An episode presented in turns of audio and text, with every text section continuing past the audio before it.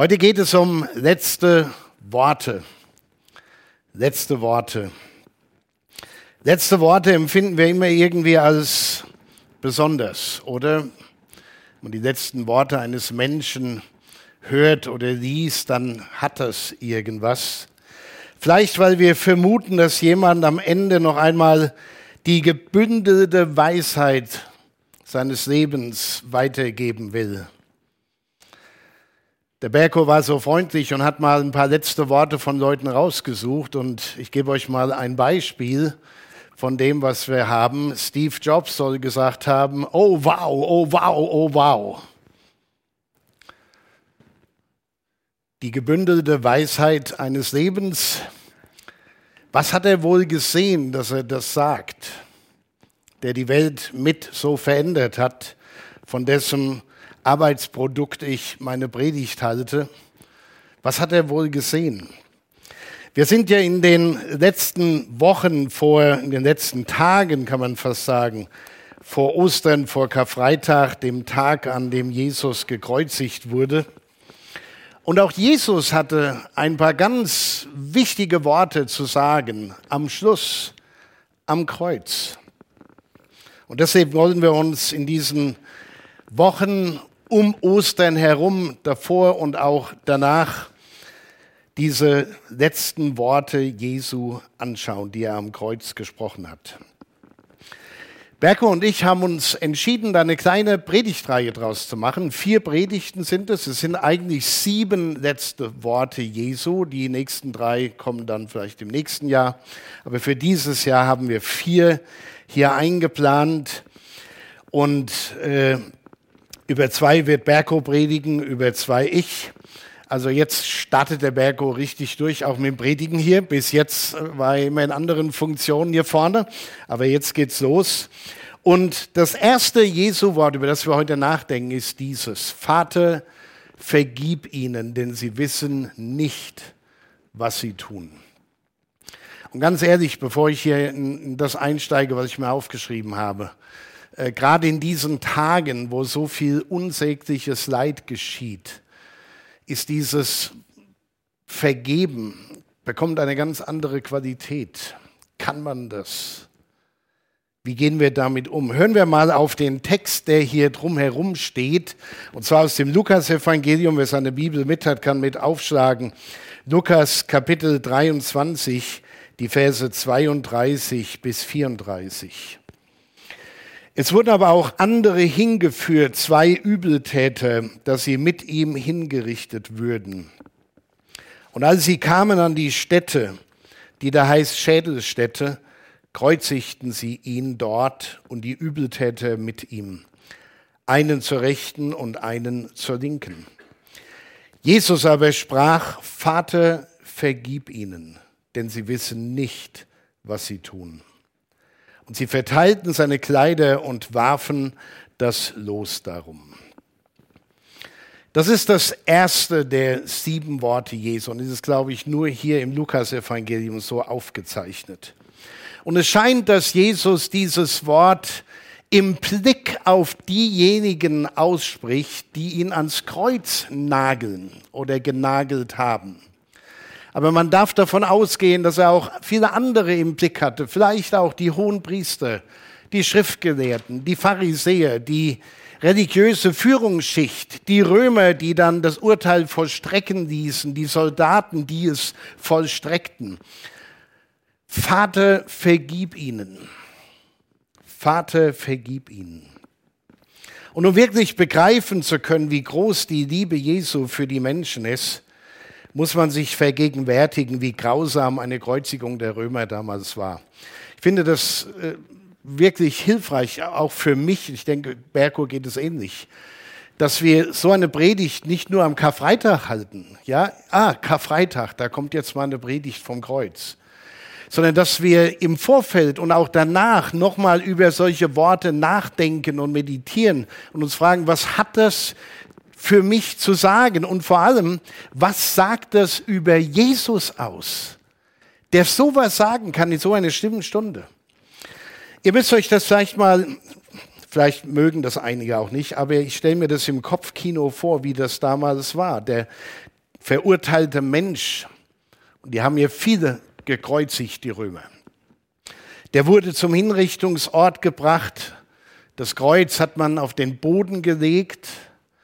Und dann stelle ich mir vor, wie man diejenigen, die gekreuzigt wurden, dort niederdrückte und quälte, damit sie stillhielten, um die Nägel durch die Hände zu treiben. Es muss qualvoll gewesen sein. Jesus hat ja sogar den Querbalken seines Kreuzes selbst dorthin schleppen müssen. Er war körperlich am Ende. William Barclay erklärt in seiner Auslegung, dass wohl die Füße nicht, wie das so oft äh, auf Bildern dargestellt wird, angenagelt waren, sondern nur gebunden. Und man hat so äh, aus, der, aus der Geschichte herausgefunden, dass am Kreuz hinten wie so ein kleines Brettchen war, nur ganz wenig, dass man das Gefühl hatte, man berührt da etwas. Aber im Grunde genommen sackt der ganze Körper zusammen. Denn, und das finde ich grausam, dass erst als das alles gemacht wurde, wurde das Kreuz aufgerichtet. Was müssen das für Schmerzen gewesen sein, die Jesus da litt für unsere Sünde? Wie unfassbar schlimm war das gewesen? Und es wird gesagt, dass manche, die man am Kreuz hinrichtete, die hingen eine Woche am Kreuz, bevor sie gestorben sind. Jesus musste nicht so lange dort hängen, aber manche eine Woche lang. Was haben die durchlitten? Was waren das für Schmerzen? Und Jesus wurde genauso gekreuzigt. Das ist schon ein bisschen makaber eigentlich, ne? wenn wir sehen, wie viele Menschen sich mit einem Kreuz um den Hals schmücken Jemand hat mal gesagt, das wäre, wenn man das mal in unsere Zeit übersetzt, etwas so, als wenn hier jemand mit einem kleinen Abbild eines elektrischen Stuhles um seinen Hals herumlaufen würde. Aber wir tragen das Kreuz hier nicht, weil wir damit dieses Folterinstrument verherrlichen wollen, sondern wir tragen es, weil es ein Ausdruck der Liebe Gottes zu den Menschen geworden ist und das Kreuz symbolisch dafür steht, welchen Preis Jesus bezahlt hat, um unsere Sünde zu tilgen. Das Kreuz wurde aufgerichtet, die Schmerzen müssen unfassbar gewesen sein. Und Jesus leidet unfassbare Qualen, umringt von Gaffern. Wir können das in den nächsten Versen lesen, ab Vers 35. Und das Volk stand da und sah zu. Aber die Oberen spotteten und sprachen, er hat anderen geholfen, er helfe sich selber. Ist er der Christus, der Auserwählte Gottes? Es verspotteten ihn auch die Soldaten, traten er zu und brachten ihm Essig und sprachen, bist du der Judenkönig, so hilf dir selber. Das ganze Spektakel war so entwürdigend. Das war so furchtbar. Da war nichts mehr von einer Herrlichkeit Gottes zu sehen, nichts mehr von dem, der Wunder tat und wunderbare Predigten gehalten hat. Es war einfach nur grausam und entwürdigend. Und Jesus hätte das verhindern können. Da habe ich oft drüber nachgedacht und ich bin froh, dass ich selbst auch keine Antwort darauf gefunden habe, außer die Antwort, dass Gott uns so wahnsinnig liebt. Gott hätte es verhindern können. Ihr könnt das äh, einmal nachlesen, vielleicht mal vor, vor diesem Hintergrund. Äh, schauen wir uns mal diese nächste Stelle an aus Lukas 22, Vers 42.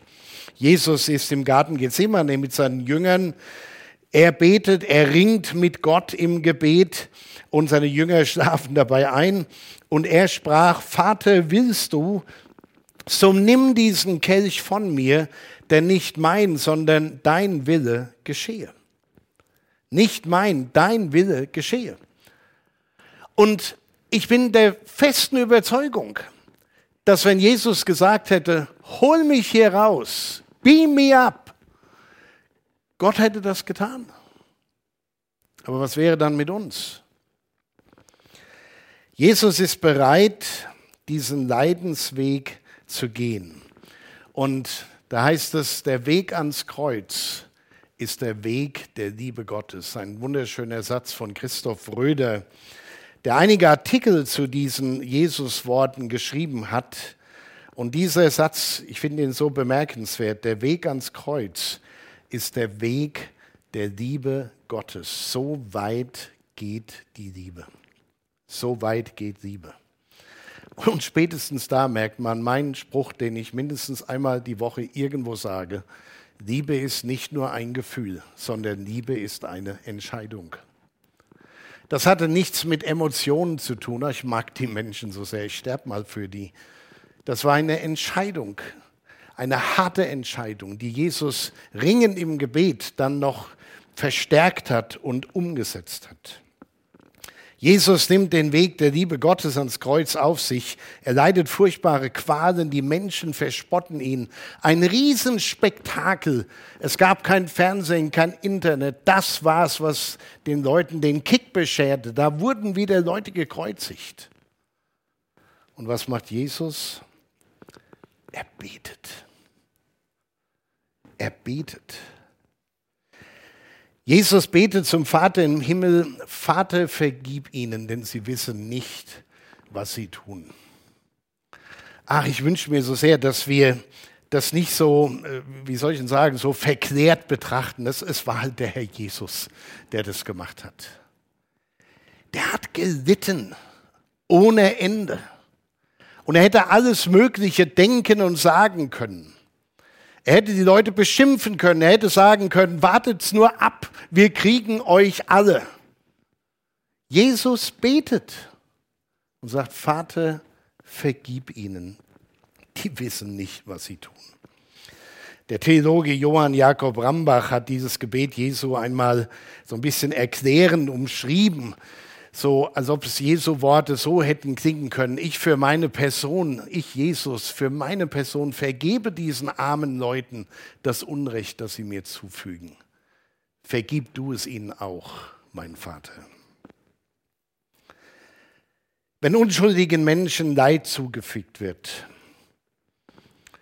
dann und wir das mitbekommen, dann gehen uns unheimlich viele Gedanken durch den Kopf. Jeder von uns spürt das, wenn wir die Nachrichten sehen und sagen, wie kann das sein, dass ein paar machtgeile alte Männer junge, unschuldige Leute in den Krieg jagen?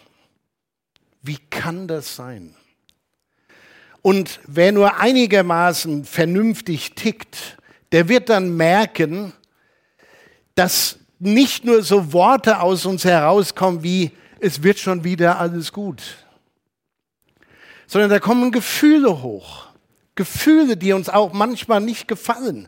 Ich habe Gefühle, wenn ich das manchmal sehe, wo ich sage, da muss ich so aufpassen, dass ich nicht auf der falschen Seite vom Pferd falle und muss mich besinnen auf das, was Christus in mir getan hat und wie sehr er mir vergeben hat. Viele Gefühle haben mit Rache zu tun. Rachegedanken. Wir kriegen euch. Irgendwann ist es vorbei. Das lassen wir nicht auf uns ruhen. Jesus hätte so denken können, aber Jesus vergibt. Das ist amazing. Unfassbar. Vergebung ist so elementar für den christlichen Glauben. Und ich fürchte, dass auch viele Christen das nicht mehr wissen und, und schon gar nicht leben.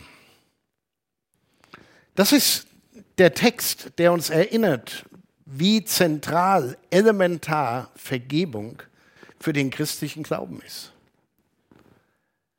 Egal was passiert ist, egal was einer gemacht hat, Gott ist bereit zu vergeben. Das muss man sich erstmal so richtig tief reinziehen und sacken lassen. Es ist so wichtig, Vergebung. Wir finden in der Apostelgeschichte übrigens eine, eine fast ähnliche Geschichte, wo man spürt, wie jemand so erfüllt und durchdrungen war von Jesus, dass er das auch konnte. Es ist die Geschichte von Stephanus. Stephanus war, ich will das ein bisschen abkürzen, die Geschichte. Stephanus war einer der, der sieben Armenpfleger, die die Apostel ausgesucht haben, um die Witwen zu versorgen, die die Bewegung der Christenheit in den Anfängen war ja nicht nur eine Bewegung, wo das Evangelium überall hin verbreitet wurde und Gemeinden gegründet wurden, sondern das hatte eine ganz starke soziale Komponente. Man half Menschen, man half hier die Witwen zu versorgen, die auf sich alleine angewiesen waren. Und die Apostel haben sich da unglaublich viel und stark engagiert. Und irgendwann merkten sie, unsere Aufgabe ist eigentlich eine andere und trotzdem darf diese Arbeit nicht auf der Strecke bleiben. Was machen wir? Und dann ließ man diese Leute suchen. Einer davon war Stephanus. So, Stephanus war nicht nur gut als Diener, um Essen auszuteilen, er war auch ein eloquenter, ein weiser und vor allem vom Heiligen Geist erfüllter Redner und Prediger. Und einmal musste er sich vor dem Hohen Rat für das, was er gepredigt hatte, verantworten. Er hält dem Hohen Rat dann gleich noch eine Predigt. Die ist übrigens sehr spannend zu lesen in der Apostelgeschichte. Und er erklärt vom Alten Testament her, dass Jesus der Christus ist.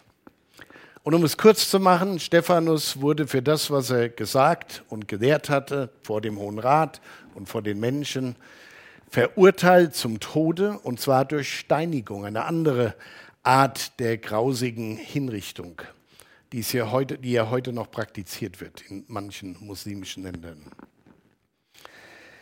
Die Apostelgeschichte berichtet, hier sehen wir den Text Apostelgeschichte 7, 54 bis 60, ich will das mal alles vorlesen.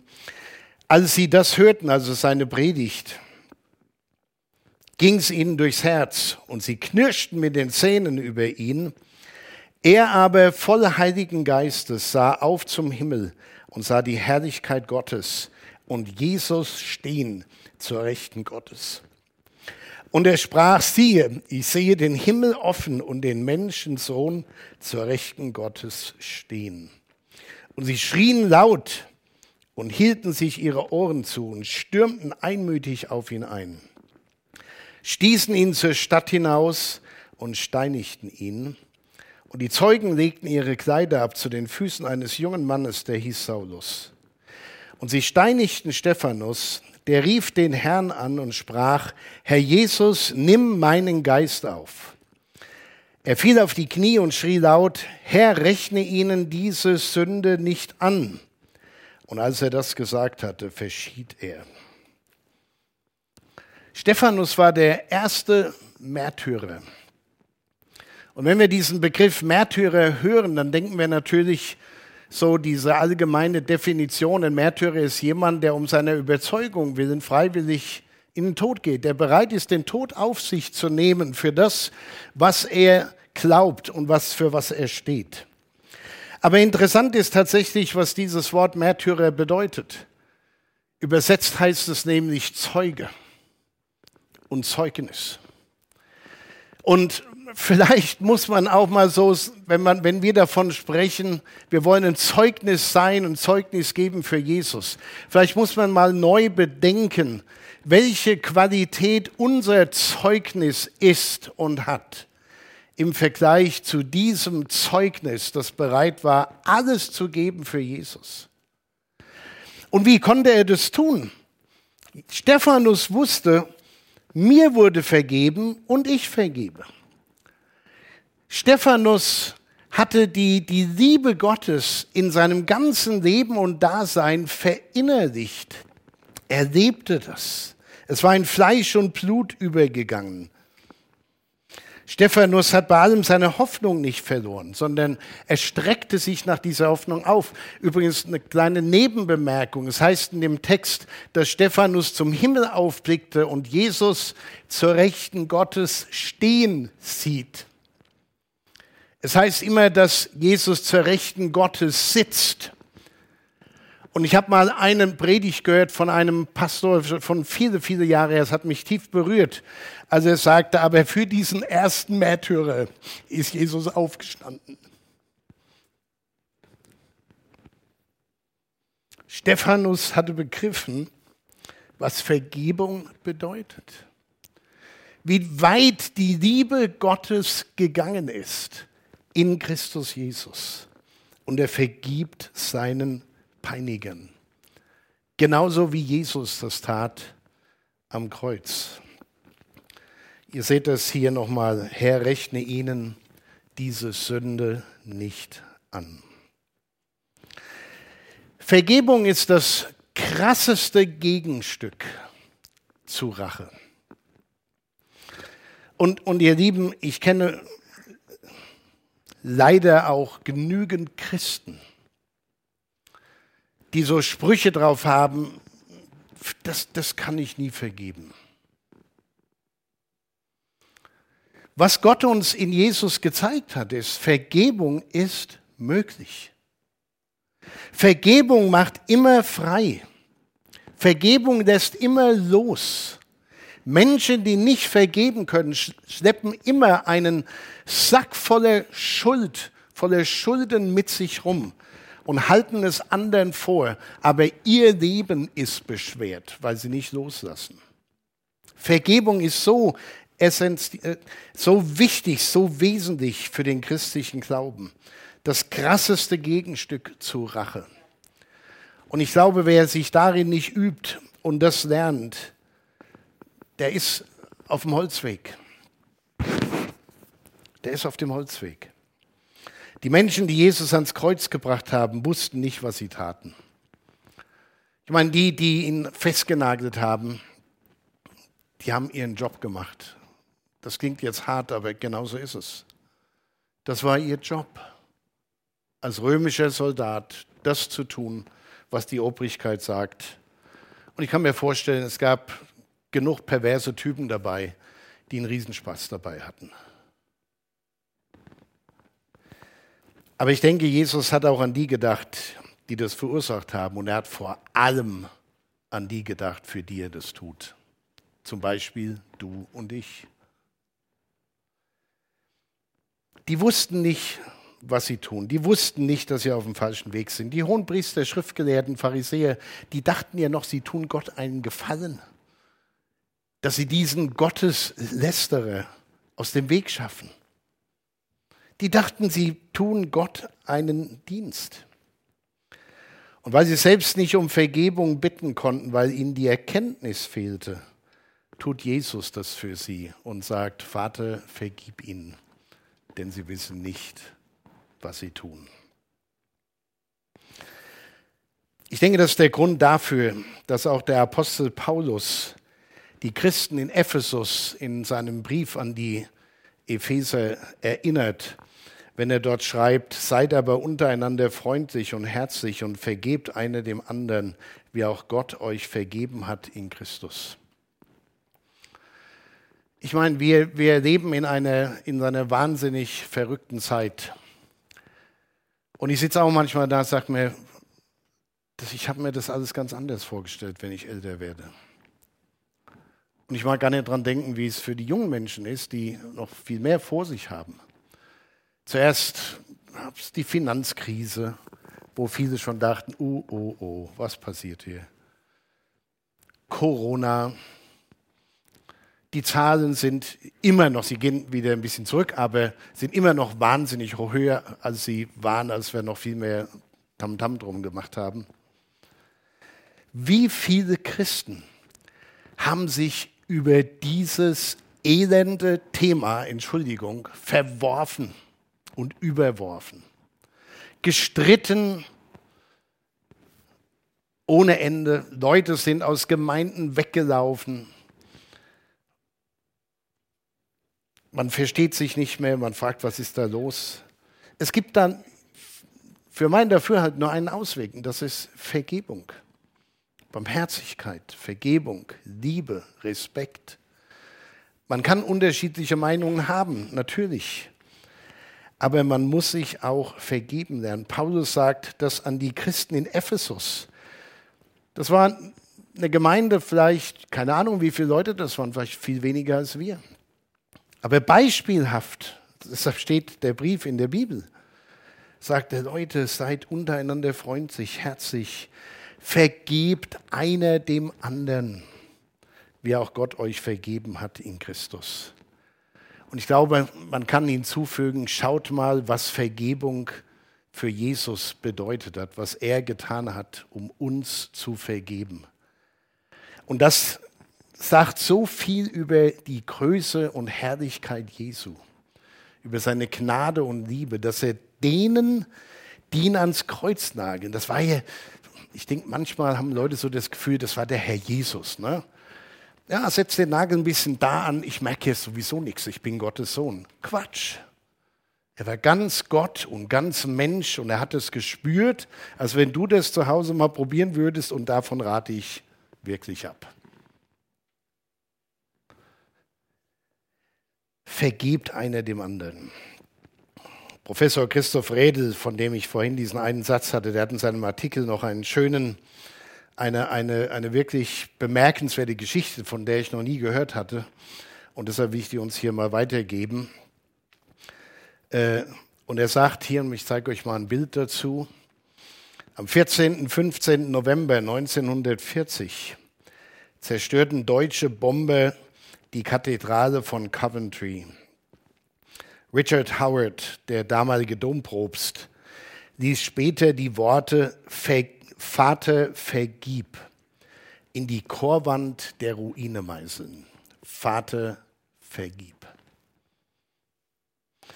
Diese Worte wurden der Refrain des Versöhnungsgebets von Coventry, das seit 1958 an jedem Freitagmittag um 12 Uhr im Chorraum der Ruine gebetet wird. Ich lade euch ein, aufzustehen. Und ich lade uns ein, die, die Augen zu schließen und ich lese uns dieses Gebet vor und wir können es wirklich mitbeten.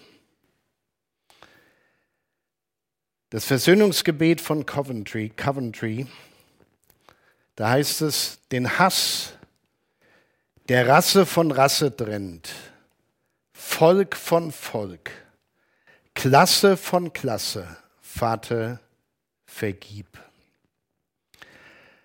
Das Streben der Menschen und Völker zu besitzen, was nicht ihr eigen ist, Vater, vergib.